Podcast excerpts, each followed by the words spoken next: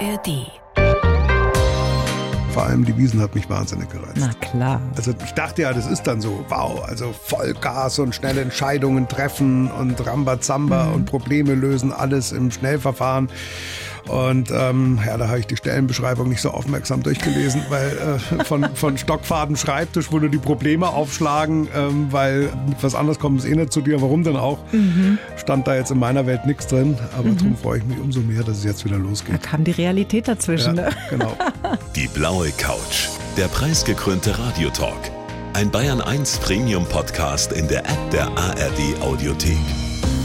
Dort finden Sie zum Beispiel auch mehr Tipps für Ihren Alltag. Mit unserem Nachhaltigkeitspodcast Besser Leben. Und jetzt mehr gute Gespräche. Die blaue Couch auf Bayern 1 mit Dominique Knoll.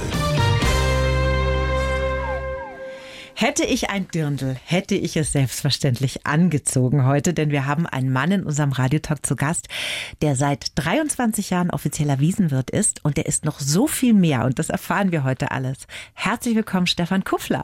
Vielen Dank, dass ich hier sein darf. Jetzt geht am Samstag die Wiesen los. Dass Sie heute Zeit für uns hatten, ich habe es ehrlich gesagt gar nicht geglaubt. Ja, für wichtige Dinge nehme ich mir immer Zeit und irgendwie gehört das ja auch zur Wiesen dazu. Jetzt bin ich mal 16 Tage lang wieder berühmt. Genieße es sehr und bin dann hinterher auch wieder froh, wenn es vorbei ist und man sich wieder ganz normal bewegen kann. Aber das macht schon Spaß, muss ich sagen. Die ganze Wiesen, das ganze Drumherum. Ja. Und ich sehe das auch schon so ein bisschen als Vorwiesen jetzt hier.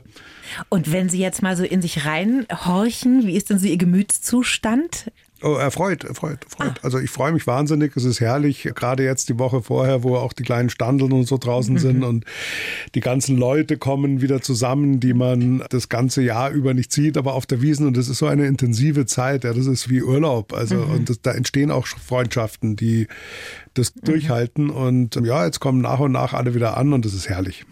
Hat auch was familiäres dann, oder? Wenn man Absolut, sich seit so vielen Jahren absolut, kennt. ja, ja. Ach, schön, schön. Wie viele Nachrichten, Anrufe und so weiter kriegen Sie denn jetzt so kurz vor der Wiesen so, Mei Stefan, kannst du uns noch einen Tisch klar machen, Bändchen und so weiter? Ja, ich bin also wahnsinnig beliebter Typ. Ja. Also äh, von Haus aus komischerweise zeitlich beschränkt. Also da kommt schon viel, oder? Ja, ja, da sind einige, die. Aber es ist ja völlig okay, das freut mich. Ja, ich meine, man darf das jetzt, äh, wenn man auf dem größten Bierfest ein Weinzelt betreibt, das war die ersten zehn Jahre keine besonders gute Idee und das habe ich immer im Hinterkopf. Also ich freue mich über jeden, der kommt, egal wann, egal wie. Manchmal kann man halt Wünsche nicht mehr erfüllen, wenn jemand zu spät dran ist, aber ich finde es toll. Ich bewundere unsere Gäste, dass die teilweise schon im Februar, März wissen, was sie irgendwann im September vorhaben. Also Allerdings. das finde ich wirklich, wirklich bewundernswert und respektiere das.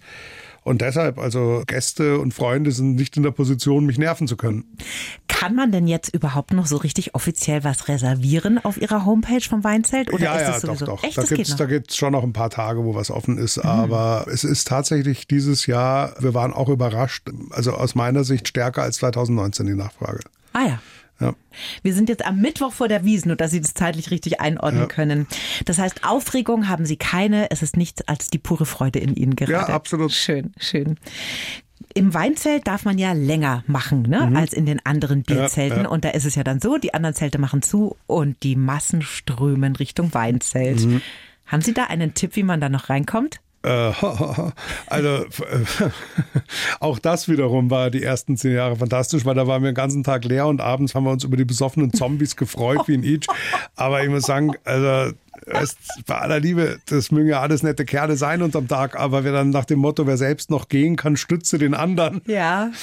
Schwierig. Ja, also das Problem ist, also ich, wenn, dann kann ich in jedem Fall empfehlen, kommt's vor 22.30 Uhr, weil das ist immer so eine magische Grenze, wo es dann wirklich so zugeht an unserem Reservierungseingang hinten, dass du eigentlich kaum noch eine Chance hast, vernünftig überhaupt vorzukommen oder was auch immer. Also vor 22.30 Uhr und wer sich dann anständig benimmt und nicht verhaltensauffällig ist, was auf der Wiesen wirklich schwierig ist, verhaltensauffällig zu sein, das muss man schon mal dazu sagen. Das ist eine andere Benchmark wie jetzt unterm Jahr im Spatenhaus oder wo, ja. Das heißt, wenn da jetzt jemand zum Weinzelt kommt, kurz vorm Verlust der Muttersprache, dann kommt er eher nicht mehr rein, oder? Ja, ja, tendenziell nicht. Mhm, Das finde ich gut. Wir schreiben jedem Gast einen Lebenslauf, Herr Kufler. Auch für Sie haben wir das gemacht. Ich darf Sie bitten, den selber mal vorzulesen. Ich hoffe, die Schriftgröße passt, aber Sie haben eine Brille. Und danach sprechen wir mal drüber. Ja, mein Name ist Stefan Kuffler und ich bin ein leidenschaftlicher Gastgeber. Früh war mir klar, dass mich die Gastronomie genauso begeistern würde wie meinen Vater. Dass ich heute Wiesenwirt bin, macht mich jedes Jahr aufs Neue bedingungslos glücklich. Ich war ein aufmüpfiger Jugendlicher, der durch einen Umzug aus seinem Kinderparadies gerissen wurde. Umso wichtiger sind mir wahre Freunde und meine Familie. Wer in mir nur den erfolgreichen Unternehmer sieht, kennt mich nur zum geringen Teil. Gesundheitliche Tiefschläge haben mich ebenso geformt wie der Blick durch meine Kamera, die Musik und mein Glaube. Mein Wunsch für die Zukunft, es darf gern alles so bleiben, wie es gerade ist. Das ist ja, also da habe ich aber nichts mehr hinzuzufügen. Kriege ich da ein Nicken. Bravo. Toll, ja, vielen toll, Dank. Toll. Also das ist wirklich eine interessante Zusammenfassung. Ich habe da nichts Das ist auszusetzen. mal knackig, ein Leben auf einer halben Seite. Ne? 1966 sind Sie geboren, so gerade zwischen Boomer-Generation und Pillenknick, die Zeit in Heidelberg. Dann aber nach München, ganz schnell. 68 ging es Ja, gleich nach München. genau, ja. Und zwar in ein gemütliches Rheineckhaus sind Sie da gezogen im Ja. Münchner Osten. Wie war denn Ihre Kindheit? Also das war, muss ich sagen, ganz toll, weil das waren vier Einheiten in diesem Reihenhaus und in jedem Haus hat mindestens ein Kind gewohnt.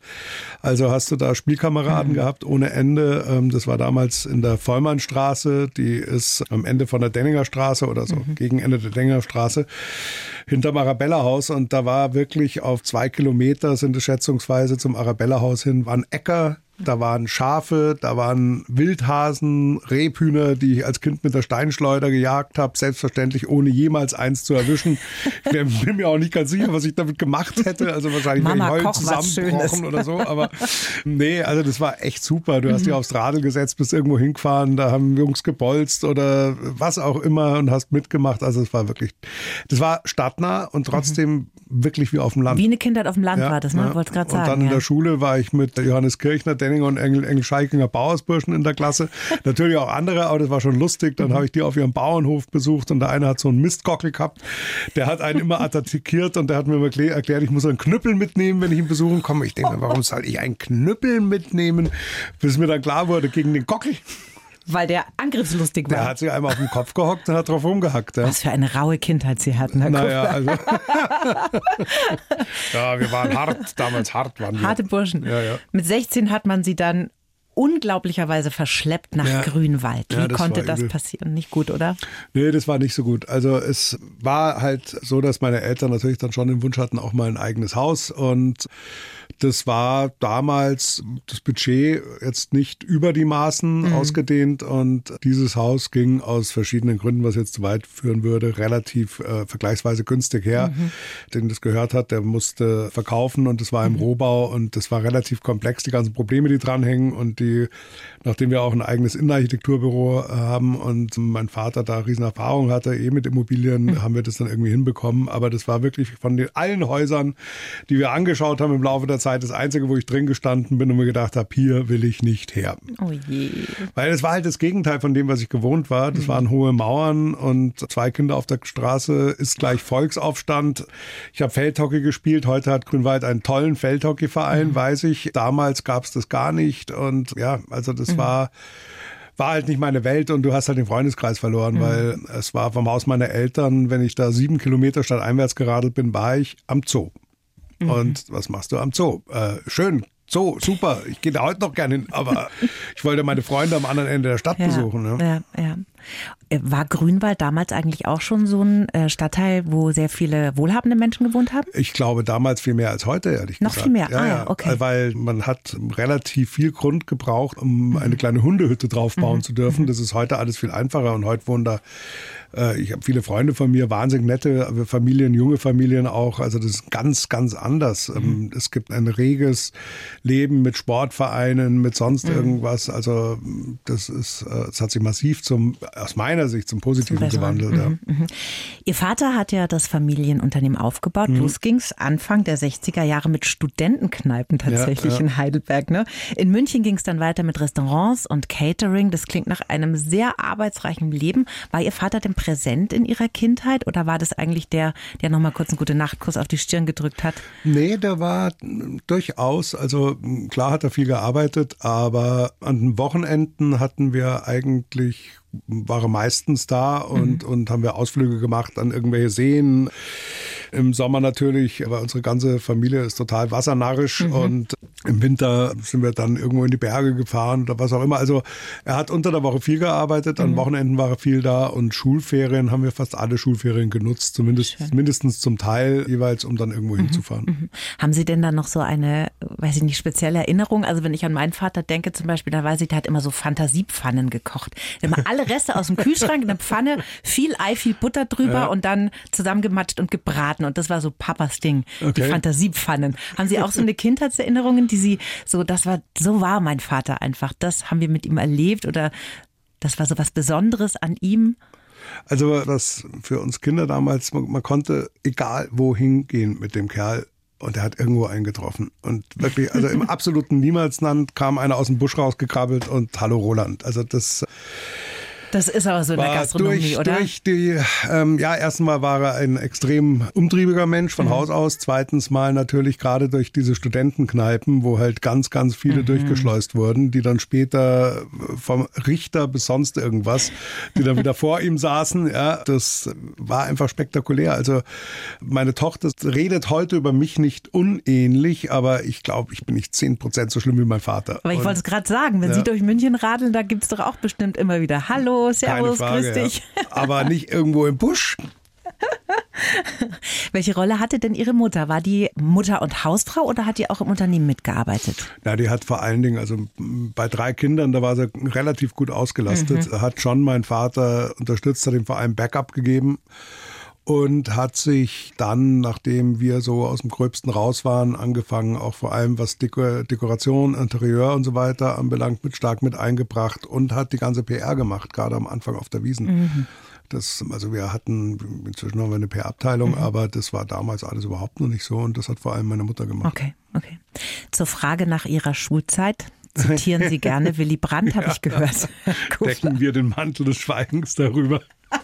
Also das war, also war wirklich immer vom from zero to hero and back again, mhm. weil das muss ich sagen, also wenn mir Lehrer nicht gelegen hat und derer gab es viele oder ich einem Lehrer nicht mhm. gelegen habe, wofür ich heute großes Verständnis hege, dann war das überhaupt nichts. Aber es gab auch durchaus Lehrer, mit denen ich fantastisch konnte mhm. und dann kamen da Leistungen zustande, die mich selber überrascht haben. Ja. Sind Sie denn anti-autoritär erzogen worden? Nein, überhaupt nicht. Ich nicht? bin extrem streng erzogen ah. worden, was aber jetzt auch nicht wirklich mir die Faxen ausgetrieben hat. Also ich bin also, einfach ein Freigeist aha. und habe einen Autoritätskomplex. Das hat sich bis in die nächste Generation bei mir übertragen, wie uns gerade bestätigt wurde. Also ähm, unsere Tochter wird jetzt dieses Jahr Abi machen und mhm. Ähm, wir waren da, also meine Frau und unsere Tochter waren bei einem Berufsberater und der hat ihr also genau das bescheinigt, was ich eh schon immer gesagt habe, weil die mir sehr, sehr ähnlich ist. Kreativ, in jedem Fall irgendwie selbstständig oder in einer Führungsposition, mhm. weil mhm. sonst kann es schwierig werden. Merken Sie das in sich jetzt immer noch diese Regung? Also ich weiß nicht, haben Sie überhaupt noch einen Chef? Nö, oder Ihre Frau vielleicht? Aber naja, sagen wir so, anderen? man hat immer, man muss natürlich immer gewisse Autoritäten akzeptieren mhm. und ich bin heute extrem stolz darauf, wenn ich es schaffe, die Klappe zu halten. Mhm. Also das, da habe ich hart an mir gearbeitet. Wäre mir das früher gegeben gewesen, wäre vielleicht auch meine Schulkarriere weniger kurvenreich verlaufen. Also ich muss dazu sagen, das letzte, wo ich war, dürfte sich nicht mal mehr Schule nennen, das war ein Institut. Also aber Sie haben Schulabschluss. Das ich habe dann irgendwann mal einen Schulabschluss zustande gebracht, aber das war nicht leicht. Das war nicht leicht. Mittlere Reife haben Sie gemacht, ja, ne? Genau. Danach kam eine Hotelfachlehre. Mhm. War es denn für Sie dann nach der Schule schon ganz klar, jawohl, ich gehe mal in die Gastronomie? Ja, das hat mich schon immer sehr gereizt und vor allem die Wiesen hat mich wahnsinnig gereizt. Na klar. Also das war, ich dachte ja, das ist dann so, wow, also Vollgas und schnelle Entscheidungen treffen und Rambazamba mhm. und Probleme lösen, alles im Schnellverfahren. Und ja, da habe ich die Stellenbeschreibung nicht so aufmerksam durchgelesen, weil von Stockfaden Schreibtisch, wo nur die Probleme aufschlagen, weil mit was anderes kommt es eh nicht zu dir, warum denn auch, mhm. stand da jetzt in meiner Welt nichts drin. Aber mhm. darum freue ich mich umso mehr, dass es jetzt wieder losgeht. Da kam die Realität dazwischen. Ja, ne? genau. Jetzt müssen wir mal ganz kurz klären, was denn eigentlich alles zum Kuffler-Imperium gehört. Nehmen Sie doch mal unsere Hörer auch in Schweinfurt und in Schweinfurt der Oberpfalz und überall nein, mit, nein, nein, damit langsam. die alle Bescheid wissen, meine ich nur. Wissen Sie? Ja, also ähm, ja, selbst Weihberäucherungen. Also in München machen wir Spatenhaus, Seehaus und haben ein kleines Fünf-Sterne-Hotel mit circa 100 Zimmern, knapp 100 Zimmern und das Weinzelt natürlich. Mhm. Und dann am Frankfurter Flughafen haben wir einige Betriebe im nicht öffentlichen Bereich und die alte Oper in Frankfurt betreiben wir auch und von dort aus machen wir viel Catering und haben ja jetzt hier auch noch einiges vor. Also die nächsten drei, vier Jahre werden spannend. Da gibt es zwei Neueröffnungen, mhm. eins im Tal und den Sedelmeier, stand ja auch schon in der Zeitung, ja, werden wir ja, dann irgendwann übernehmen, mhm. wenn die Umbauphase abgeschlossen ist. Also da ist relativ sehr, sehr hoher Bedarf an Sanierung, mhm. weil das Haus alt ist, aber das macht der Hausbesitzer alles. Ja, und so hätte man sich das beschäftigt. Reicht ja, reicht ja, ja ne, und wir mussten halt leider, wir mussten halt leider doch durchaus ein bisschen sanieren. Wir mussten federn lassen während Corona und mhm. da ist es jetzt schon auch für Mitarbeiter, für alle ein ganz gutes Signal zu zeigen, dass es jetzt auch wieder mhm. weitergeht. Mhm. Und im Haxenbauer hatten Sie Ihren allerersten Ferienjob mit 16. Ja, ja, Wie war denn das, wenn man dann als Sohn vom Chef da ankommt und sagt, so? Ja, das ist, wissen Sie, das ist ganz komisch, äh, weil ich, man nimmt sich ja selber nicht so wahr. Also ich nehme mich nicht selber als Sohn vom Chef oder Chef oder was mhm. war. Bei mir fängt jeder Mensch mal mit zehn Punkten an und dann kann er die verlieren. Nicht andersrum. Also bei ah. anderen Menschen ist ja manchmal so, man fängt mit null Punkte an und muss sich die verdienen. Ja. Und dementsprechend, ich habe weder Berührungsängste noch sonst irgendwas mhm. und habe da auch relativ lang gebraucht, um zu kapieren, dass Leute mit mir dann anders umgehen wie mit anderen Mitarbeitern, weil. Ja, ja darauf wollte ich hinaus das ne? ist ja, aber das ist ja genau das, was mhm. mir nicht gegeben ist. Ja? Mhm, also mhm. wenn du jeden gleich behandelst, den obersten Chef wie den Spüler, ja. also während meiner Lehre im Hilton, also mir war das ehrlich relativ wurscht, was der beruflich macht, der mir gegenübersteht. Entweder mhm. hat er was getaugt oder nicht. Mhm. Und wenn es der F&B-Manager war, der nichts im Griff hatte, dann, dann war mir das auch wurscht. Dem habe ich das unverblümt gesagt. Also so viel zum Thema Diplomatie kann ich heute aber. Mhm. Da ist er ähm, ganz stolz drauf. Ich bin sowas von stolz drauf. Ja. Äh, frag's mal in Peter Inselkammer. Nein, aber das, das war ganz lustig. Es war vor allen Dingen dahingehend lustig, als jeder dachte, ich weiß alles. Also mein Vater hat das Ganze kaufmännisch gesteuert, mhm. aber jetzt wirklich gastronomisch, mhm. wie man kocht oder sonst was, hatte der keine Ahnung, war er auch ganz stolz drauf, dass er davon keine Ahnung hatte. Mhm. mhm. Und die Mitarbeiter dachten natürlich, ich weiß alles, weil ich der Sohn vom Chefchen bin. Ne? Mhm. War aber nicht so. Und dann haben die mich, damals war eine U-förmige Bar drin, da sind dann die ganzen Fußballfans drin gestanden an den Spieltagen und haben wie wild Bier bestellt, was ich beidhändig rausgeschmissen habe. Erklärt hat mir gar nichts. Dann oh kamen Gott. noch zwei Damen, das war überhaupt herrlich. Und haben gemeint, irgendwann unter Tags, wo recht ruhig war, ja, was sie trinken wollen, ja, zwei Martini bitte. Zwei Martini Bianco. Und ich so, Martini, Martini, Martini. Mit 16, was weiß ich über Martini? Gerührt, nicht geschüttelt. James Bond, Martini, what the fuck? Okay, okay, okay, Martini. Dann habe ich so zwei Highbowls genommen, also so hohe, schlanke mhm. Gläser. Ja. Hab da ein paar Eiswürfel rein und hab den Martini draufgeschüttet. Die habe ich mal voll gemacht. und die beiden, die beiden saßen da und haben so, oh, Sie sind aber großzügig mit dem Martini, sage ich selbstverständlich, aber nur bei hübschen Damen. Also schön Wasserglas und, voll ähm, gemacht. Ja, ja, schon mal ein Wasserglas abgefüllt. Mann, Mann, Mann. War bei Ihnen das nicht so? Also ich erinnere mich, ich habe auch früher in der Gastronomie gearbeitet, mhm. während der Schule noch und der Ausbildung und so weiter. Und ich hatte da einen wahnsinnigen Realitätsschock, als ich das erste Mal in so einem Restaurant gearbeitet habe, ja, weil das ja so stressig ist, weil man das ja überhaupt mhm. nicht checkt, die ganzen Abläufe. Ich war fix und fertig. Irgendwann war ich in der Besenkammer gestanden, habe geheult, Echt? weil ich in der Frau einen Milkshake drüber geschüttet habe. Es war alles ganz fürchterlich. Das war bei Ihnen nicht so. Sie sind da gleich so reingeslidet und haben sich wohlgefühlt. Ich bin da vielleicht auch ein anderer Typ. Hätte mhm. ich einer Frau einen Erdbeershake drüber geschüttet, hätte ich mich anschließend noch schlapp so, gedacht. Sie sind nicht so tapsig wie ich. Vielleicht liegt es nee, auch daran. Nee, das glaube ich, das ich nicht. Das glaube ich überhaupt nicht. Aber ich habe einen relativ zynischen Humor. Mhm. Verstehe. Also ich war mal vom Freund, der, mit dem ich die Lehre gemeinsam gemacht habe und der war dann Manager für Hilton in Südafrika und hat so ein Winemakers Dinner gemacht, also für die ganzen Winzer, mhm. mit denen zusammen, die ihren Wein vorstellen und ich saß neben der einen Winzerin, also der Wichtigwinzerin irgendwie. Und dann war das Ganze rum und da haben wir unendlich Wein getrunken und dann habe ich gesagt, jetzt bräuchte ich einfach mal noch bitte ein Bier. Ja, und dann, weil nach dem ganzen Wein. Und ja, ja, haha, dann kommt das Bier und dann habe ich komplett das ganze Bier dieser Winzerin drüber geschüttet. Ja, also der Freund von mir ausgeflippt. Das war alles klar, dass mein Freund Stefan aus Bayern daherkommt und das einzige Bier bestellt und das dann noch der Winzerin ausgerechnet drüber schüttet.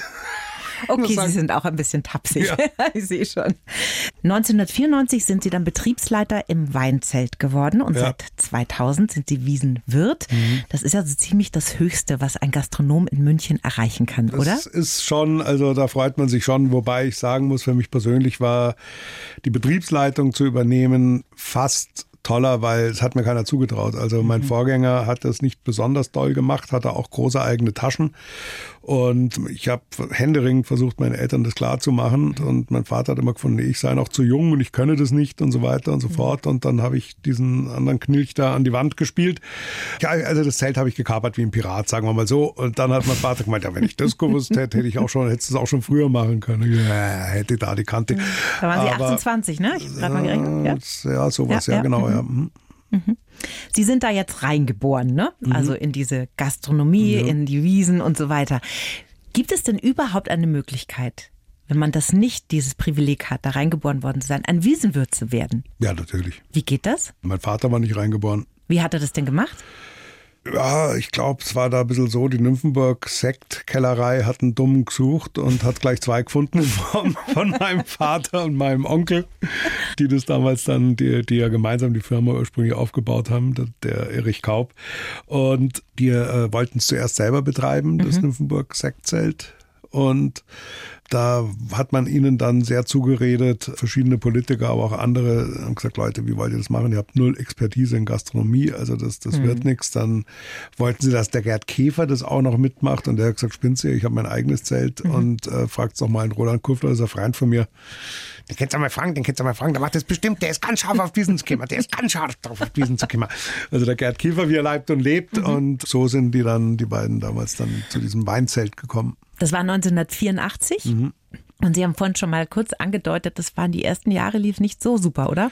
Nee, das war vollkommen wild. Also man hatte relativ wenig Erfahrung natürlich die Abläufe, da hat es hint und vorn gehakt. Und da habe ich damals wirklich schon mitgeholfen und durfte auch ran, was mich echt gefreut mhm. hat. Und wir waren halt am Anfang total leer, den ersten Samstag. Das war nicht schön. Und dann tut es einen Schlag wirklich um 22.30 Uhr und wir mhm. werden überflutet. Und der Richard Süßmeier, damals Sprecher der Wiesenwirte, hat aus Scherz den, beim Richtfest meinen Eltern und meinem Onkel und seiner Frau geschenkt, ein Schild wegen Überfüllung geschlossen.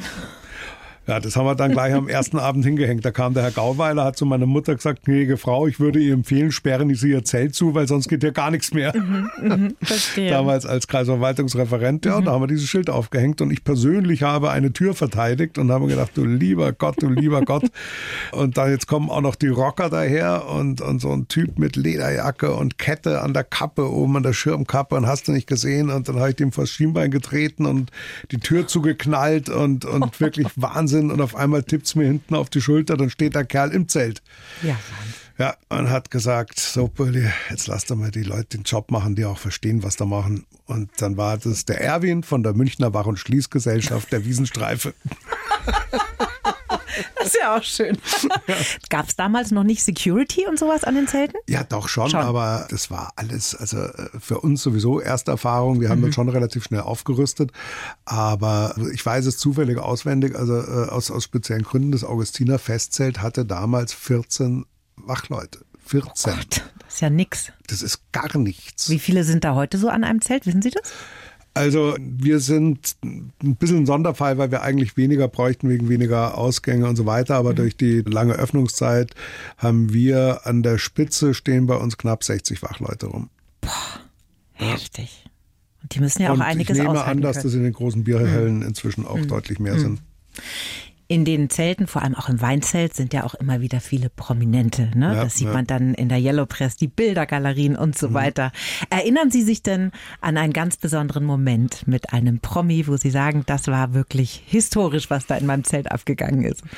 Ja, da gab es ein paar. Also was wunderschön war, als Udo Jürgens bei uns oh. mehrfach auf der Bühne war und da seine Medleys runtergespielt hat, das war fantastisch. Also das war eine Stimmung im Zelt, die war Das haben Sie erlebt. Oh, da bin ja. ich neidisch. Toll. War das spontan oder geplant? Das war spontan. Der ist einfach draufgegangen. Ja, ja. Oh, wie toll. Also der John, sein Sohn, hat ihn damals auch ein bisschen angestiftet und dann hat er sich dazu breitschlagen lassen Mhm. und dann habe ich hinterher gesagt, also das war jetzt sehr schön. Wunderbar, vielen Dank. Wir haben den Menschen eine solche riesige Freude Ja. gemacht und ganz ehrlich, ich meine, ich würde sie mir nie leisten können zu engagieren, aber ich darf sie dann heute wenigstens auf das Flasche Rotwein einladen und was sie sonst noch konsumieren und da hat er so verschmitzt gegrinst und gemeint, das wäre eine gute Maßnahme. Toll. Der war ja ein ganz großer Star und dann absolut. steht er da plötzlich auf der Ja. Bühne. Ne? Da, Ja, ich die nehme Leute mal an, Fassungslos. da gibt es kein Handyvideo davon. Nee, aber ich habe heute gerade, weil der John Jürgens, sein Sohn, Mhm. mich gefragt hat, habe ich ein paar Fotos raussuchen lassen von damals. Da habe ich noch so ein paar Kinderbilder. Ach schön, also die gibt es. Die gibt's, ja. Aber es war vor iPhone sozusagen. Das war deutlich vor iPhone. Okay, ja. ach wie schade. Ja. Und wer auch auf der Bühne war, war Rolando Villason. Das war auch sehr lustig. Eigentlich habe ich den auf den Arm genommen. Ja. Mhm. Ich komm, Rolando, hier, geh doch mal hier auf die Bühne hoch. Und das war damals, als er gerade seine erste ganz, ganz erfolgreiche Saison bei den Salzburger Festspielen mit Mhm. Nebret Trepko zusammen abgeschlossen hatte. Und sein Stern war gerade am Hochschießen, Ja. ja, aber noch relativ am Anfang. Und er so, naja, der, der, der redet ja exzellent Deutsch, aber Ja. mit so einem leichten spanischen Einschlag. Und dann, ja, Stefan, ich glaube nicht, dass die Leute meine Musik wollen hier. Und da habe ich gesagt, doch, doch, doch, du, wenn die alles schon überlebt haben, da du dich auch, das überhaupt. Ehrlich, meinst du, meinst du? Und dann, ja, ja, ja, ja. Und dann habe ich gedacht, hey, der geht jetzt doch nicht auf die Bühne. Und dann ist er mit mir da hochgegangen und hat gesagt, schau, es gibt auch so Concetti, irgendwas, Opernstücke, die sind echt Gassenhauer, sowas Ja. kannst du auch singen und so weiter. Ja, und dann geht er da hoch und da habe ich gelernt, drücke nie, nie einem Opernsänger ein Mikrofon in die Hand. Der gibt's nicht mehr her. Nein, das ist irre. Das ist Wahnsinn. Also das ist derartig raumfüllend. Und der Michi Högel, der Bandleader, dem habe ich gesagt, du Michi, du musst den ankündigen wie den Mick Jagger der klassischen Musik. Den kennt noch keiner. Doch, ich kenne sie alle. Wie heißt der? Rolando Villason. Wie? Okay, also angekündigt, Gäste so da schon, ja, wer ist jetzt das? Und dann fängt er an mit O Sole Mio Haut und er hat so pantomimischen Ausdruck im Gesicht Toll. und alles. Und die Gäste standen da unten. Es war mucksmäuschenstill. Dann hat er aufgehört zu singen. Es war mucksmäuschenstill und auf einmal ging das los und ein Getrampel, ein Geschrei, ein Gebrülle, ein Gepfeife, ein Bravo, bravo. Die Standelleute vorm Zelt haben mich am nächsten Tag gefragt, um Gottes Willen, was war denn bei dir gestern los? Ja, ja dann bin ich zu ihm gesagt, Rolando, du hast recht, ich glaube, die mögen deine Musik nicht.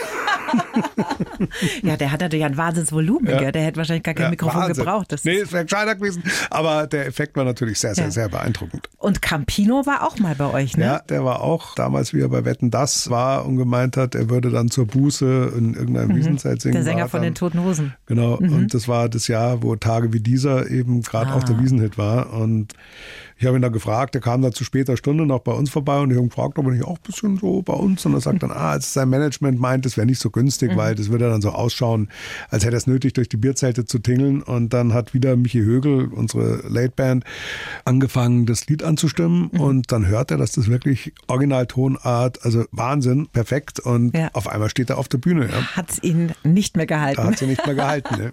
War cool. Wenn man sowas miterlebt, das Ja. ist natürlich groß. Kann man nicht planen. Ne? Das absolut, passiert einfach. Toll, toll. Wir hören ja in den Nachrichten seit einiger Zeit schon immer wieder von dem schrecklichen Fachkräftemangel. Vor allem auch in der Gastronomie. Wie sieht es denn mit dem Wiesenpersonal aus? Gab es da auch Probleme? Ja, also grundsätzlich, letztes Jahr war es sehr schwierig, muss ich sagen, was auch daran lag, dass Leute sich halt zwei Jahre hintereinander immer wieder Urlaub genommen haben für die Wiesenzeit und dann haben sie gesagt, naja, also jetzt ein drittes Mal. Letztes Jahr haben wir uns da deutlich schwerer getan. Inzwischen ist es eigentlich wieder back to normal und es ist nicht ganz einfach, keine Frage, aber auf der Wiesen, da geht's eigentlich noch sehr, sehr gut. Es ist zeitlich begrenzt. Jeder weiß, was in dem Zeitraum ungefähr zu verdienen ist und es ist schon so, dass du nirgendwo anders in der Gastronomie in so kurzer Zeit so viel Geld verdienen kannst. Ob das jetzt viel, wenig oder was auch immer, ist sei völlig dahingestellt, aber in dem kurzen Zeitrahmen so zeitlich überschaubar und deshalb ist es hochattraktiv für viele. Ich muss Sie das jetzt natürlich fragen. Was verdient man denn auf der Wiesen als Bedienung? Als Bedienung. Ja. Also ich dachte, was ein Wiesenwirt verdient. Da kennen Sie bestimmt, das würde ich mich da kennen Sie bestimmt die Antwort vom Richard Da Süßmeier. kann ich googeln. Nee, was hat er denn gesagt? Also er wurde gefragt, was verdient ein Wiesenwirt Ja. und da hat er gesagt, eine links und eine rechts. Somit ist die Frage doch wunderbar elegant beantwortet, Herr Kufler. Aber eine Wiesenbedienung, was verdient die so in diesen, Das ist, Guten zwei äh, Wochen? was kostet ein Auto? ach so, also, von bis. Von bis, ja. Obergrenze? Das lassen wir jetzt lieber. Ach, Herr Kuschler, Mensch, das habe ich gedacht, ich kann es ihm aus der Nase ziehen. Da, da, da, müssen Sie das nächste Mal eine Bedienung einladen. Okay, dann machen wir das.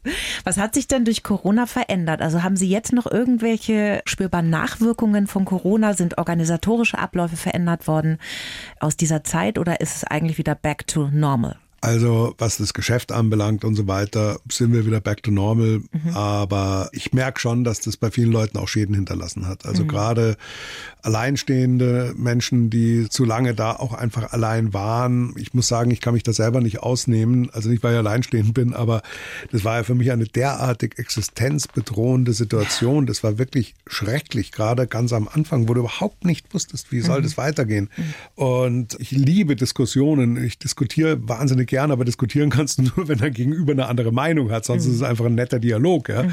Aber wenn es da um Corona ging, da habe ich mich wirklich teilweise auch mit besten Freunden richtig gefetzt, dass wir gesagt haben, wir lassen das jetzt, mhm. wir lassen es jetzt. Also das Thema lassen wir jetzt einfach. Mhm.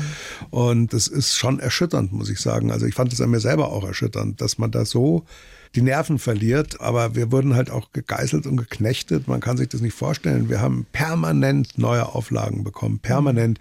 Die kamen teilweise, also die eine ging es auch wieder um irgendwelche Abläufe, die man sofort am nächsten Tag organisiert haben musste, mhm. kam um 23.58 Uhr per E-Mail rein. Und da muss ich sagen, hey, ihr spinnt's wohl. Weil man muss sich das auch mal bewusst machen. Für uns jetzt zum Beispiel war das halt Maske tragen und Homeoffice. Mhm, mhm. und natürlich konnten wir nicht mehr in schöne Restaurants gehen. Das war ja. schon auch ätzend. Aber für Gastronomen war das einfach existenzbedrohend ja, ja. und ein irrer Stress. Da hat ja auch oft dann keiner mehr verstanden, so welche Regel gilt jetzt eigentlich. Das ist das Nächste. Ne? Und vor allen Dingen, wieso ist der Virus Virus in Stuttgart anders gefährlich wie in ja, München oder Hamburg. Also eine ähm, irre Zeit. Ja. Ja. Und da muss ich sagen, trotz alledem, da hat unser Verband wirklich eine tolle Arbeit geleistet, mhm. weil wenn ich mir anschaue, die ganzen alleinschaffenden Künstler, Friseure und, und, und, also da gibt es Branchen, die haben es so reinlassen und ich bin bei einer sehr, sehr netten Friseuse, die das schon seit vielen, vielen Jahren macht und die hat dann mal gnädigerweise 5000 Euro bekommen und die soll sie jetzt zurückzahlen. Also da muss ich schon sagen, Freunde,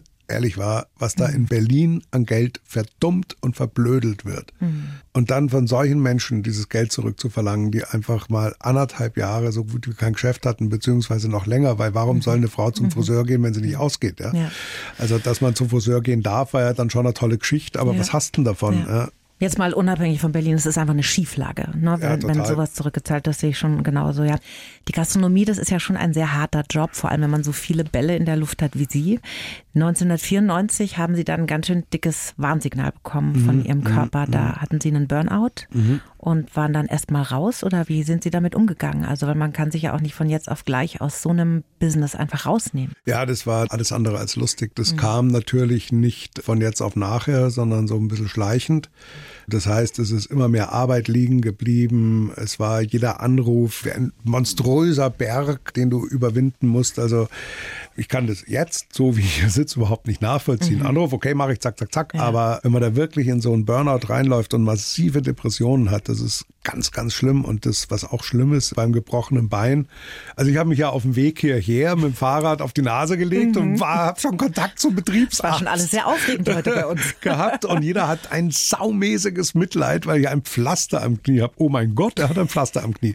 Ja, aber das ist sowas von wurscht und es tut auch nicht besonders weh und es ist mhm. alles halb so wild. Ja? Also nichts für einen Gulli, aber jedenfalls war das dann da, das sieht keiner. Und das mhm. ist halt auch noch einige Zeit her. Das war dann eher so, jetzt reiß dich halt mal zusammen. Und du fühlst dich selber so, reiß dich halt zusammen, du Idiot. Also du mhm. verlierst vor dir selber dann auch noch den Respekt und das reitet dich aber noch weiter runter. Das war schlimm. Das war wirklich schlimm und ich rede so offen drüber, weil ich finde, man muss alles dafür tun, dass als wirklich Erkrankung auch einfach klar erkannt wird und nicht irgendwie abgeschoben wird in das Eck, ach, der ist faul oder spinnt oder soll sie zusammenreißen ja. oder sonst irgendwas. Ja. Und es ja. gibt Leute, die da schon mal die Erfahrung gemacht haben, vielleicht auch im Ansatz nur. Es gibt aber auch viele, die überhaupt keinen Hang dazu haben und die das überhaupt nicht verstehen. Ja? Mhm. Und da möchte ich dann einfach darum bitten, das zu akzeptieren, dass das kein Fantasiegespinst ist oder sonst irgendwas, sondern dass das wirklich eine faktische Erkrankung ist, wie viele andere mhm. Erkrankungen auch. Ich habe da mal ein ganz gutes Bild gehört das ist in etwa so, wie wenn man zu einem querschnittsgelähmten Menschen im Rollstuhl sagt, jetzt steh doch mal auf, stell das dich doch nicht keiner.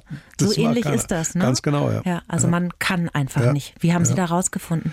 Ich bin zum Arzt Mhm. Meine Eltern haben mir da sehr geholfen, muss ich sagen, haben mich da sehr unterstützt auch und ich konnte halt dann wirklich tatsächlich irgendwann, ich habe gesagt, ich kann nicht mehr, es geht nicht mehr. Ich gehe zwar noch ins Büro, aber es passiert nichts. Im Gegenteil, es bleibt Zeug liegen. Ja. Mhm. Und war dann, ja, wie lange waren das? Lass mich mal überlegen. Also es waren bestimmt drei Monate. Mhm. War ich da voll außer Gefecht. Und dann war es wirklich so fast über Nacht, klack, wie wenn einer einen Schalter umlegt. Wobei es ist natürlich, wenn du von ganz, ganz unten 10, 20 Prozent nach oben gehst, mhm. dann fühlst du dich fantastisch. Wenn du von ganz oben kommst und dabei 80 Prozent unten landest, fühlst du dich nicht so toll. Mhm. Aber trotzdem, es war so, oh, jetzt geht wieder was, ich kann wieder was machen, ich, ich traue mich wieder irgendwo anzurufen. Und es ist wirklich nicht, äh, mein, ich laber ja wie ein Buch offensichtlich, ja. Ich finde das gut, das passt non, zu unserer Sendung. Nonstop, aber also in der Phase, da fällt einem nichts ein. Da fällt einem auch nichts ein, was man sagen soll. Naja, klar, weil man einfach, die ganze Welt ist beige, ne? so wird es ja auch ja. oft mal beschrieben. Ne? Man ja. hat auch gar keine Glücksgefühle mehr, man ist einfach so richtig platt. Das heißt, Sie haben eine Therapie gemacht in der Zeit? Das war medikamentös, ja. wurde ich da eingestellt und war einmal die Woche zu Gesprächen und so, mhm. wobei.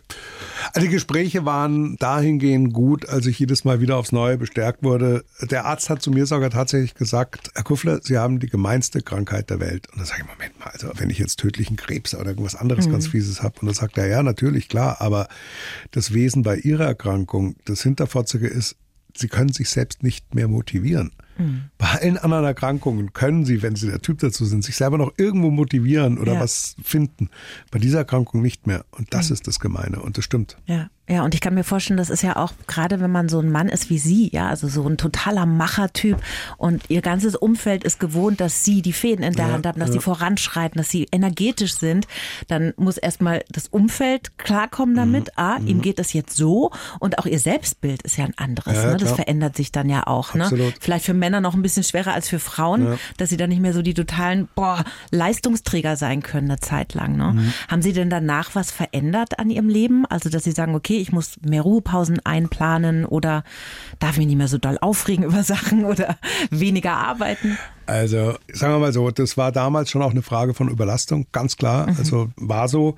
Das habe ich eingesehen, dass man da natürlich ein bisschen mehr haushalten muss mit seinen Kräften, auch obwohl man damals noch extrem jung war mit 28, aber mhm. trotzdem, es ist halt es war damals auch eine Phase, gerade auf der Wiesen, also da war ich der Erste und der Letzte, ja. Und der Letzte ist um vier Uhr morgens aus dem Zelt um rausgegangen. Vier? Ja. Oh Gott. Und dann warst du um zehn wieder dort. Und das nach 16 Tagen, da das geht gut, auch in dem Alter und solange du Adrenalin hast, aber danach kommt da erstmal Wumm, ja, und mhm. dann fällt man auch in so ein Loch. Da kam viel zusammen und dann eine neue Öffnung noch dazu und so weiter und so fort. Und da habe ich dann schon eingesehen, dass man da wohl mit seinen Kräften ein bisschen mehr haushalten muss und halt auch weiß, bestimmte Maßnahmen, also Freund hat mir mal gesagt, äh, Whisky sei das Antidepressiva des Mannes. Au contraire kann ich nur sagen, mhm. das verstärkt es einfach brutal. Und sicherlich habe ich zwischendurch immer mal wieder gemerkt, mh, hm, jetzt geht's gerade nicht so ganz in die richtige Richtung. Und dann, was mir viel geholfen hat, ist spazieren gehen oder joggen oder Radfahren, mhm. weil das wie ein Taktgeber ist fürs Hirn, wurde mir erklärt. Nicht zu viel schlafen. Mhm. Also absichtlich lieber ein bisschen weniger schlafen. Also manche Leute können mit Depressionen gar nicht schlafen, andere äh, schlafen wie ein Bär. Ja. Ich, schlaf, mhm. ich schlafe wie Bär. Mhm. Und Hände weg von Alkohol mhm. und Drogen. Und, es äh, ist ja immer dasselbe, ne? Bewegung, ja, richtiger ja. Schlaf, gesunde Ernährung. Da kommen wir dann immer an, wenn es um ein gesundes Leben geht. Ne? Aber es ist ja gut, wenn Sie das dann echt geschafft haben, mhm. auch, ne? das ein bisschen mit reinzunehmen, weil ich denke mal, wenn man dann wieder zurückkommt in die Arbeit, dann ist es ja nicht so, dass die das Tempo alle drosseln. Geht Nö, ja weiter. Ne? Nicht, ne? Ja, ja, ja. Da müssen sie dann irgendwie bestehen. Sehr unkooperativ waren die. Geschuftet wie die Tiere in der Zeit, wo ich krank war. Warum nur? Komisch. Im Jahr 2012, da haben Sie dann wahrscheinlich nochmal Geburtstag gefeiert. Das ist also die zweite krasse ja. Geschichte in Ihrem Leben. Mhm. Das ist so irre. Da hatten Sie wirklich unfassbares Glück. Ne? Ja, da hatte ich ein Hirnaneurysma, mhm. was kurz vor knapp entdeckt wurde. Bei einem Blutdruck von 250 zu 180. Also da war der untere Blutdruck so hoch, dass wenn es der obere gewesen wäre, hätten es lauter Alarm geschrien. Brutal. Ja Und da hat es auch wieder angefangen, so ein bisschen mit Depressionen, aber das war ganz, ganz komisch. Also es waren so depressive Verstimmungen, aber mhm. mal für einen halben Tag, mal für drei Tage, mal Ding. Also es war ganz komisch. Und da bin ich dann ins Max-Planck-Institut zu Professor mhm. Holzbohr und der hat mich an seinen damaligen Oberarzt, den Dr. Nickel, gesagt, der ist super, er monitort es, aber der ist genial, der Mann, der wird es hinkriegen. Und dann haben sie mir aber als erstes Mal erklärt, also Depressionen für anderthalb Tage kennen sie nicht. Sie kennen sich wirklich aus im Thema. Mhm. Sie sind hier die obersten Spezialisten, aber das haben sie noch nie gehört, das ist ganz komisch. Und dann hat der Dr. Nickel gesagt, ja, dann machen wir doch mal, was der Hausarzt als erstes immer macht. Wir messen den Blutdruck. Und da muss ich dazu sagen, das hat bis dato, ich war bei einigen Ärzten mit verschiedenen Symptomen, keiner gemacht. Ach. Das sind immer solche Und das ist schon lustig. Und dann oh. haben sie mir da tatsächlich beim Max-Planck-Institut für Psychiatrie und Neurologie das Leben gerettet mit einer Maßnahme, die eigentlich hausärztlich hätte ablaufen mhm. können und haben das dann aber wirklich toll gemacht, haben dann die Operation organisiert in Großhadern und gemacht und getan und ja. Das war aber so, von dem Moment an, wo der Dr. Nickel das vorher festgestellt hat mit dem Bluthochdruck, von dem Moment ging es abwärts, weil es hieß jedes Mal, jetzt machen wir noch die Untersuchung und keine Angst, Herr Kuffler, also da kommt bestimmt nichts raus. Mhm. Und es kam immer genau das raus, was am besten nicht hätte rauskommen sollen. Oh, ja, oh bis halt zum Schluss zur OP, aber das wurde dann fantastisch gemacht in Großhadern. Und aber was für ein Glück, dass das gefunden wurde, ja. weil normalerweise so ein Das war, das hätte Aneurysma? keine drei Monate mehr, hat der Operateur ja, gemeint. Er hat wirklich das Blut durch die Haut von den Venen pulsieren sehen. Mhm. Und also war kurz vor knapp. Ja. Wow. Deshalb feiere ich jetzt immer am 26. November Geburtstag. Vergiss den 22. Machen Sie echt? Naja. Aber es ist einfach in mir drin, ein, ein gutes, warmes Gefühl das ist im Bauch schon ein Tag, wo ne? ich sage, schau. Mhm. Ja. Kann ich mir gut vorstellen.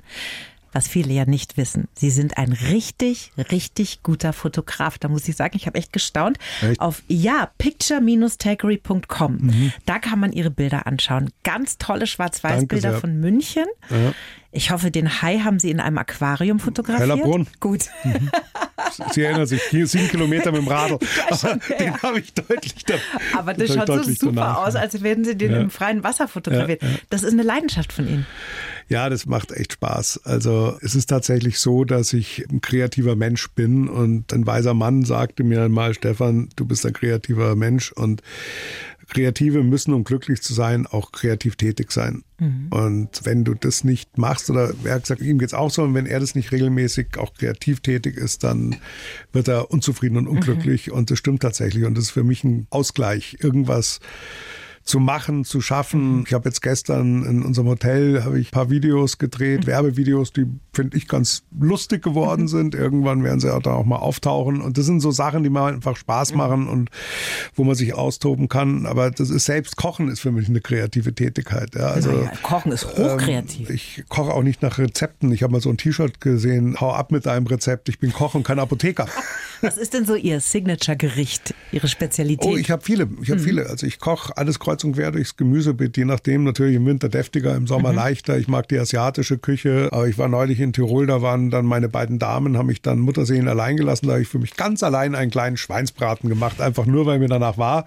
Und der ist sogar einigermaßen überraschenderweise gelungen, weil das ist was, was ich nicht so oft. Also ich koche bevorzugt keine Gerichte, von denen ich der Meinung bin, dass sie das bei uns im Restaurant besser können. Ah, das ist sehr schlau. Also sagen wir mal, das ist mein Nicht-Signature. Sie haben gerade schon mit Ihrer Frau und Ihrer Tochter gesprochen. Sie sind ja. seit 24 Jahren ja, glücklich verheiratet, ja, haben eine Tochter im Teenagerhalter. Mhm. Seit 24 Jahren verheiratet, seit 23 Jahren glücklich Ah, verstehe. Das erste Jahr war die Hölle. Nicht im Ernst. Ja, brutal. Wieso das denn? Da ist man ich doch normalerweise hängt doch da der Himmel voller Geigen im ja, Jahr. Ja, habe ich auch gehört, war aber ein Irrtum und also meine Frau und ich haben uns da extrem aneinander abgerieben und seitdem wurde es aber nur besser jedes Jahr, auch wenn man es irgendwann nicht mehr glauben kann und ja. das ist super, super, super. Aber das erste Jahr, also sagt die Steffi ganz genauso, das war ganz schlimm. Wie lange wart ihr vorher zusammen?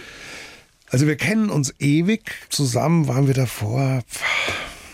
Das war auch so ein bisschen mit On and Off. Also da müsste ich jetzt total lügen, ehrlich gesagt. Also mehr so zwei oder mehr so zehn Jahre? Na, mehr so vier Jahre vier. vielleicht. Mhm. So irgendwas zwischen zwei und vier. Und das erste Ehejahr lief nicht runter. Das nee. habe ich noch nie gehört. Aber ihr habt nicht aufgegeben. Nee, wir haben nicht aufgegeben. Nee. Super.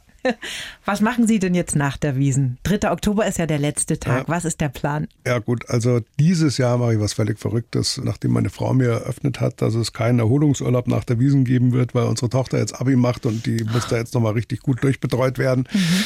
Habe ich gesagt, ja, hast du was dagegen, wenn ich mit meinem Schwiegerfreund, also dem Mann ihrer Schwester, mhm. wer ja auch ein uralter Freund von mir ist, was machen? Naja, hat sie gemeint, das wäre okay und die hat vermutlich gedacht, wir machen wieder ein verlängertes Wochenende in Tirol. Aber wir haben uns einen Flug gebucht nach Austin, Texas und Oh, wow. klappern die Music Cities of the South ab. Ja.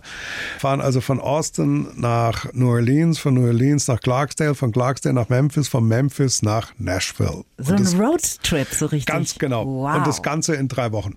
Das ist ja toll. Ja. Und dann in die Musikkneipen da gehen, Genau. Konzerte anschauen, Ja. Das Land genießen. Mann, da haben sie aber was Tolles vor Ja. sich. Und Musik ist ja wirklich so auch eine Sache, die mir wahnsinnig wichtig ist. Also ich bin jetzt wirklich nicht der Riesenfachmann für irgendwas oder kenne alle Bands oder was weiß ich, aber ich liebe Musik. Und also wenn sowas wie Spotify, iTunes oder Name It You Game It gegeben hätte, als ich 14 war, das Oh. wäre ja, oh, Ein Traum. da sind wir doch damals im World of Music gestanden vor dem Kerl, vor dem Plattenverkäufer. Ich suche ein Lied, das geht ungefähr so. Kennen Sie das? Der hat sich die Haare gerauft. Sich- ja, das ist total irre. Also ich habe eine 17-jährige Tochter und die kann sich das auch überhaupt gar nicht vorstellen. Weil sie sagte, wo habt ihr dann Musikvideos angeschaut? Und ich, ja, wenn halt Formel 1 kam im Fernsehen, da gab es dann Genau. große Versammlungen. Eine Stunde. Mit Chips und Spezi. Und da waren alle ganz aufgeregt, wenn das neue Genau. Michael Jackson-Video rausgekommen ist oder Bingo. sowas. Ne? Ja, Thriller damals so Thriller. weiter. Ganz genau weiß ich auch noch. Da sind wir davor geklebt. Am letzten Wiesenabend habe ich gehört, steigen Sie persönlich dann nochmal auf die Bühne und singen. Mhm.